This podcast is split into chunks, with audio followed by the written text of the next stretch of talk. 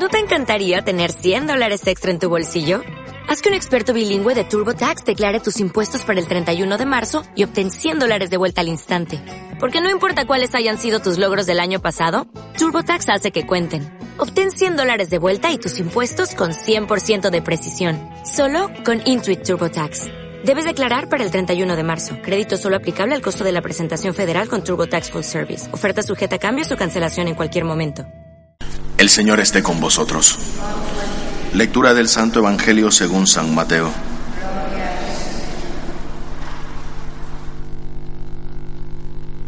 En aquel tiempo dijo Jesús a sus discípulos, ¿habéis oído el mandamiento, no cometerás adulterio?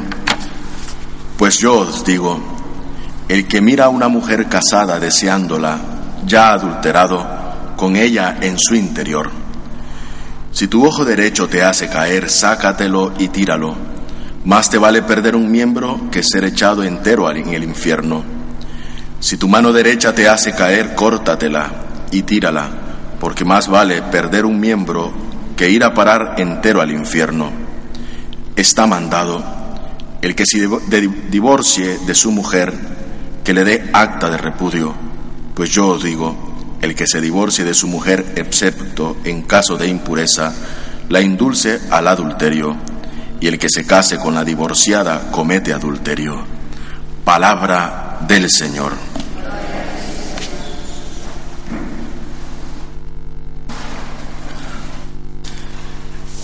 Este Evangelio que escuchamos en este día nos ayuda para poder centrar verdaderamente nuestra reflexión en la familia.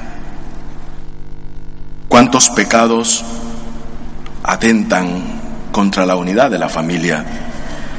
No me quiero detener en si es adulterio o no es adulterio, entre si es pecado o no es pecado, porque lógicamente lo que hoy se busca es un fin y no los medios para poder resolver esta cuestión que se ha venido planteando durante mucho tiempo, el divorcio, y sobre todo para pensar en lo que es más importante, la familia.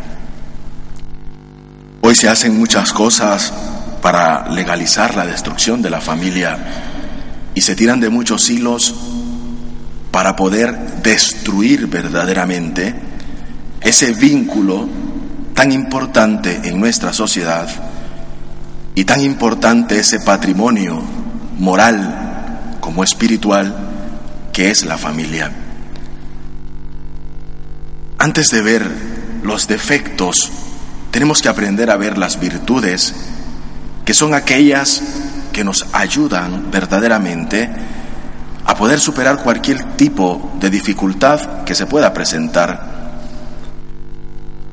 A veces queremos hacer las cosas a nuestro ritmo o queremos hacerlo pensando en que buscamos soluciones acertadas, pero que a veces no son las más adecuadas. Por eso es importante que pensemos en el sacramento verdaderamente que une y no que desune. Cuando las cosas no van bien, lo más importante es decir, mira cariño, eh, no hemos podido, lo hemos intentado y cada quien por su lado. Es la solución más viable, lógicamente en una sociedad que está acostumbrada al descarte. Lo que no nos sirve lo tiramos o compramos ya todo que sea solo para usarlo una vez y tirarlo. Desgraciadamente el matrimonio no es eso. El matrimonio es una cuestión de lucha, una cuestión que nos ayuda a nosotros a entender verdaderamente su esencialidad en la unidad, en la riqueza sobre todo de la comunión y la raíz fundamental que tiene para la vida de dos personas que se aman. Por eso es necesario ver el sacramento como esa unidad, esa comunión y esa raíz que une, que dos personas se han profesado verdaderamente un amor puro, un amor que verdaderamente han sido capaces de trascender para poder manifestarlo como un testimonio coherente en una sociedad que ya no opta por la vida matrimonial. Es el sacramento en sí el que da la fortaleza para poder seguir adelante. No es la incapacidad de dos personas que no han sido capaces de poderse conocer para no vivir verdaderamente su unidad, su raíz y su comunión en el sacramento. No digo que sean incapaces, lo que le falta es verdaderamente soluciones para poderlo hacer. Y que la solución más viable es el divorcio. Y vamos a la iglesia pidiendo el divorcio porque no he sido capaz de soportar a este señor o a esta señora. O porque a lo mejor hay situaciones concretas que no nos han ayudado para poder ver lo que en sí nos une y para poder empeñarnos en nuestra cabeza dura de lo que no nos lleva a la unidad. Y lo pedimos y lo queremos y hasta lo llegamos a exigir. Y es lo que hemos visto durante todo este tiempo, que se ha hablado si hay disabilidad, si no hay matrimonio, si no hay... Siempre se está buscando fuera, pero hay que aprender a buscar dentro. La vida de matrimonio es esa dimensión de la familia que vive en comunidad, de esa familia que está capaz de llevar a fecundar y a vivir esta novedad de la vida a fecundar su amor, a fecundar sobre todo esa experiencia de sentirse amados, de dos personas que se aman, que ven sus cualidades y no ven sus miserias, porque lógicamente cuando buscamos lo que encontramos son miserias, no vemos cualidades, porque ya hemos tomado la decisión y no luchamos, nos damos por vencidos antes de iniciar la lucha. Veamos, pues, queridos hermanos, esa capacidad, sobre todo, que la familia está llamada en esos diversos ambientes de nuestra sociedad, de la cultura, del lugar donde está, hacer ese patrimonio moral, ese patrimonio donde verdaderamente dos personas se aman y expresan su amor y que han unido sus vidas para siempre. Que eso enriquezca verdaderamente lo que en el mundo hace falta, testimonio coherente.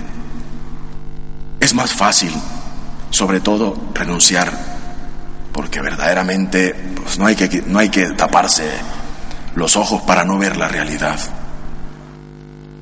Pero ahora vemos que vamos probando, o que vamos probando y al final a ver si resulta donde verdaderamente lo importante es que nuestro testimonio como familia, nuestra vida de unidad, tiene que ser eso que es por la familia verdaderamente, no a costa de la familia. Por eso, como lo decía al inicio, se está buscando muchas cosas para legalizar la destrucción de la familia, porque es lo único que sostiene, porque ya nadie opta, y lo primero que atacan es la familia o si estoy equivocado, pues lógicamente, pues tengo derecho a equivocarme. Pero por lo que van es por la familia, dividir y vencer. Si estamos divididos, vencerán. Se legaliza el aborto, es un derecho. Esta señora tiene derecho a decidir sobre su vida y lo que lleva dentro. ¿Y el don de Dios, que es la vida? Tiene derecho. Tenemos derecho a asesinar a un anciano porque a lo mejor en su vejez causa mucho problema, ya no le entiendo, me tiene cansada, me tiene cansado, y se aprueba la eutanasia. Acabemos. ¿Dónde está el don de la vida?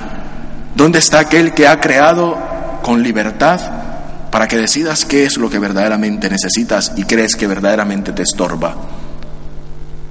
Por eso es necesario vivir la radicalidad del Evangelio, no cortándonos las manos, no sacándonos los ojos, sino viendo la capacidad, sabiendo que sois instrumentos para poder luchar por verdaderamente la unidad de la familia. El que quiera oír, que oiga, dice Jesús. Sé que después me dirán que estoy equivocado, pero mi deber es anunciar verdaderamente lo que es importante. Yo no hago nunca y no predico pensando en lo que está mal. Yo siempre que hago mis homilías pienso en iluminar una realidad. Y por aquellos que no entienden y por aquellos que verdaderamente pues no son capaces de entender esta realidad, pidamos al Espíritu Santo que nos ilumine para poderla entender, para poder ser capaces de ver lo que en verdad necesitamos en nuestra iglesia. Familias, ambientes donde se fecunde un amor, donde verdaderamente haya instrumentos necesarios para poder manifestar el amor que Jesucristo manifiesta a su iglesia. Nada más, solo eso, solo eso es necesario. Pidamos pues, queridos hermanos, a que no paguemos el precio, que no usemos verdaderamente la familia como un obstáculo, sino que seamos capaces de luchar por ella, de ser capaces de poder enmendar los errores que humanamente cometemos. Que María nuestra Madre nos auxilie. Nos ponemos de pie.